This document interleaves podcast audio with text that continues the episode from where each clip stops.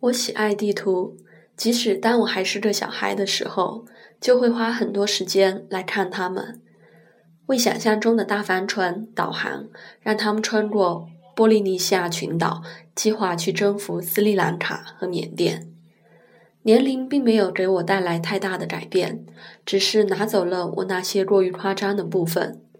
我还是很喜欢地图，我还是会计划一些我不太可能会实现的旅行。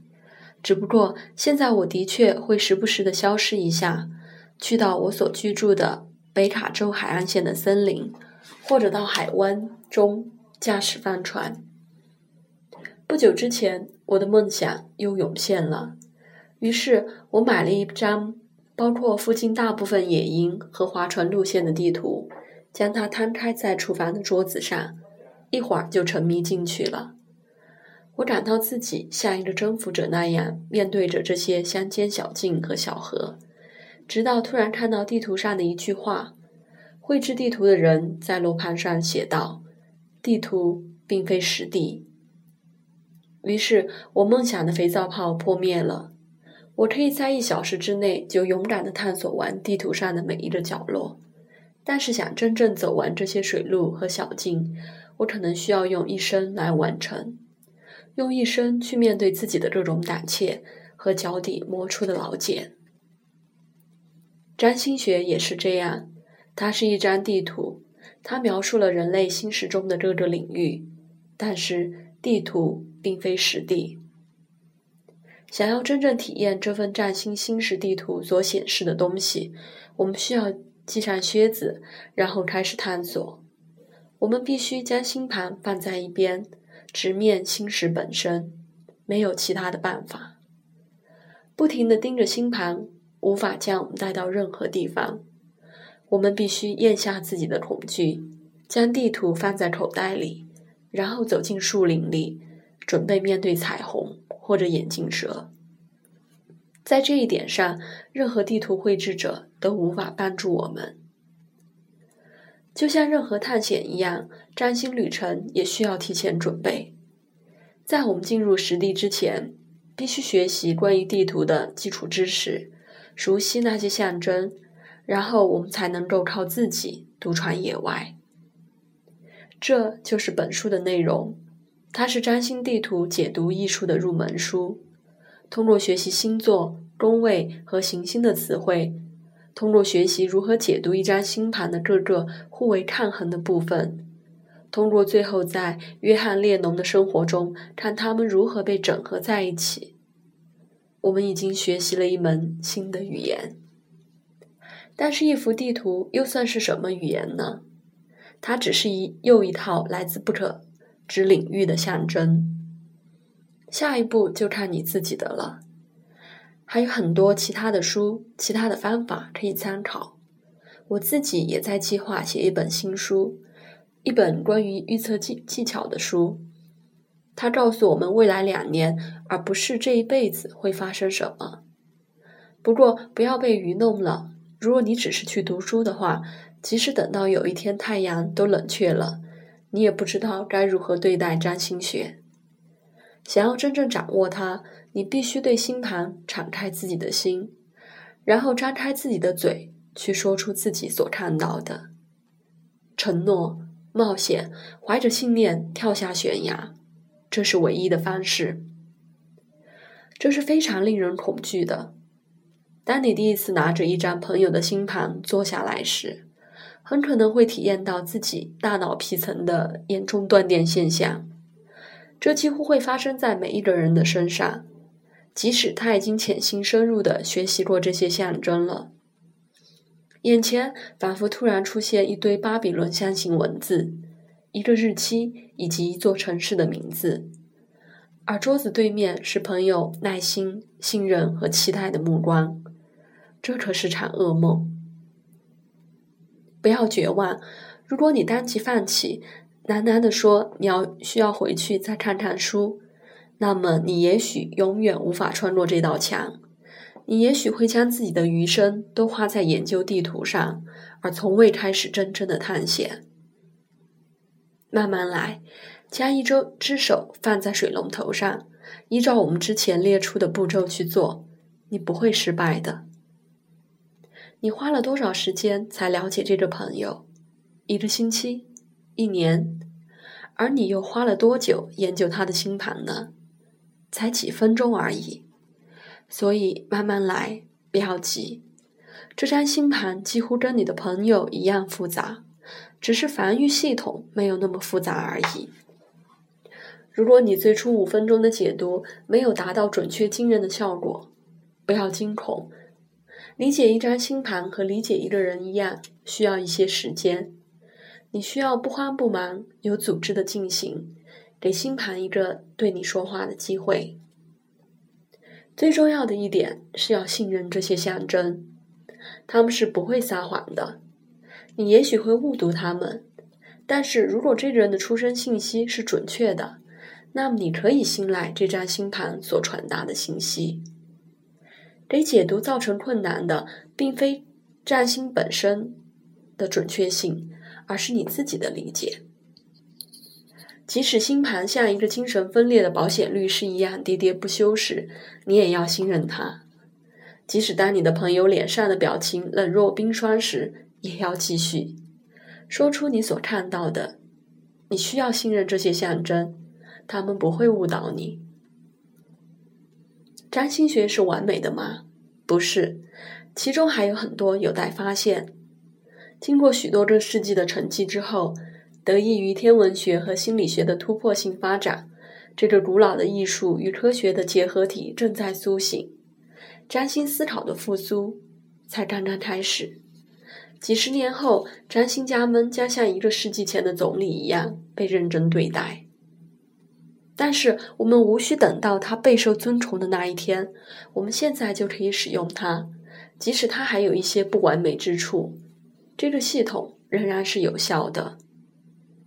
占星学也许有一天会变得完美，但那只能发生在我们对人类心事的完美理解之后。那将是遥远的未来。当人类开悟和所有的家务都做完了以后，才可能发生的事情。我们可以充满希望，并且为之祈祷，但是我们最好不要屏住自己的呼吸。今天就开始使用它，它今天就很有用，明天它也许会更有用。在任何占星解读中。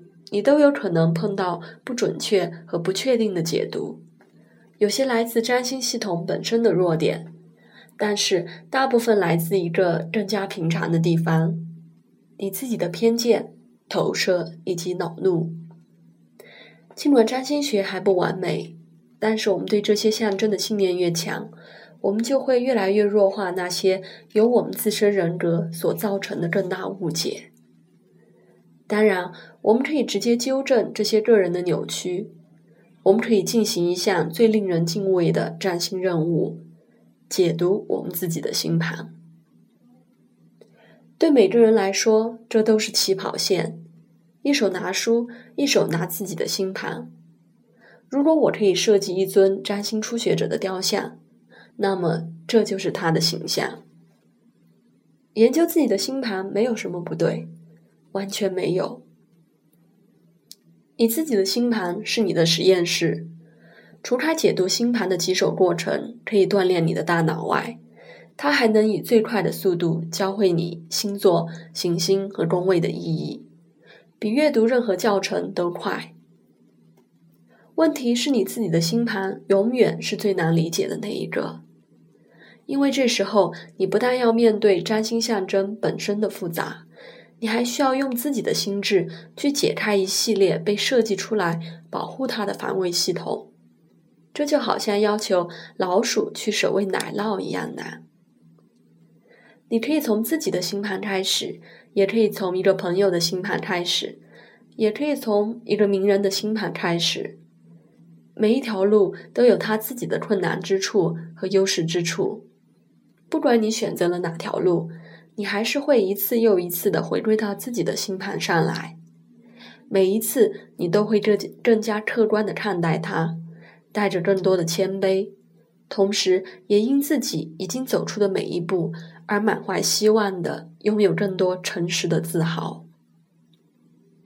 不管你如何做，需要记住的是，星盘只是一张地图，你的内在才是实地。你迟早需要停止描画这个相位，而直接去处理你令自己惊惧的害羞感或拿破仑式的自大症。占星学也许可以为你指明穿越树林的最近路线，但是要想真正穿过它，你必须开始抬起脚走出那一步。在这一点上，不管是对那些来找你解盘的人，还是你自己，都是如此。星盘是一张地图，到现在为止，我们都是以比喻的方式在使用这个说法。但是，就像我们之前所学到的一样，这个说法在字面上也是真实的。星盘真的是地图，它们就是天空的照片，简单、准确、直接。他们告诉我们，当我们出生时行星的位置，不多也不少。然而，这些谦卑的天空地图却蕴藏着通往我们快乐的钥匙，我们生命的蓝图，以及对我们最深层的黑暗的解读。所有这些都来自一幅天空的地图。当你将这门古老的地球语言练习得越来越流利时，不要忘记常常走到外面去看看天空，不要忘记星盘是天空的地图。那个泛着晕光的蓝色苍穹是整个占星系统的母亲。那个在傍晚落入湖中的月亮，就是那个给你带来喜悦和悲伤的月亮。东方那颗暗淡的黄色星星，就是那颗让你不断挑战自己成长极限的土星。你在天空中所看到的，就是你在星石中所感觉到的。两种语言。一种实相，忽略对天空的这种有意识的参照，我们还是可以做出有效的占星解读。不过，有太多的东西会被忽略。从这种室内的视角出发，占星学不过是心理学的一个奇特分支，只是另一种需要被熟记的枯燥理论。当我们有了将占星学跟真实的天空联系起来的意识。星盘可以带我们进入更深的地方。我们都想要魔法，我们都想要一种神秘感与力量感，一种生命符号，一种生命符合宇宙秩序的感觉。我们都想要感觉到自己是天与地的孩子。占星学可以为我们带来这些，并且不会要求我们因此而放弃自己的理性。我们唯一需要做的。只是去看，选择一个晴朗的夏日夜晚，四周一片漆黑，群星在空中闪耀，璀璨如钻石。有些显得很近，有些则显得很远。放松下来，敞开你的感受，你在哪里？你漂浮在一个三维虚空之中，这里是一片纯粹的黑暗与炫目的光。我们称之为宇宙。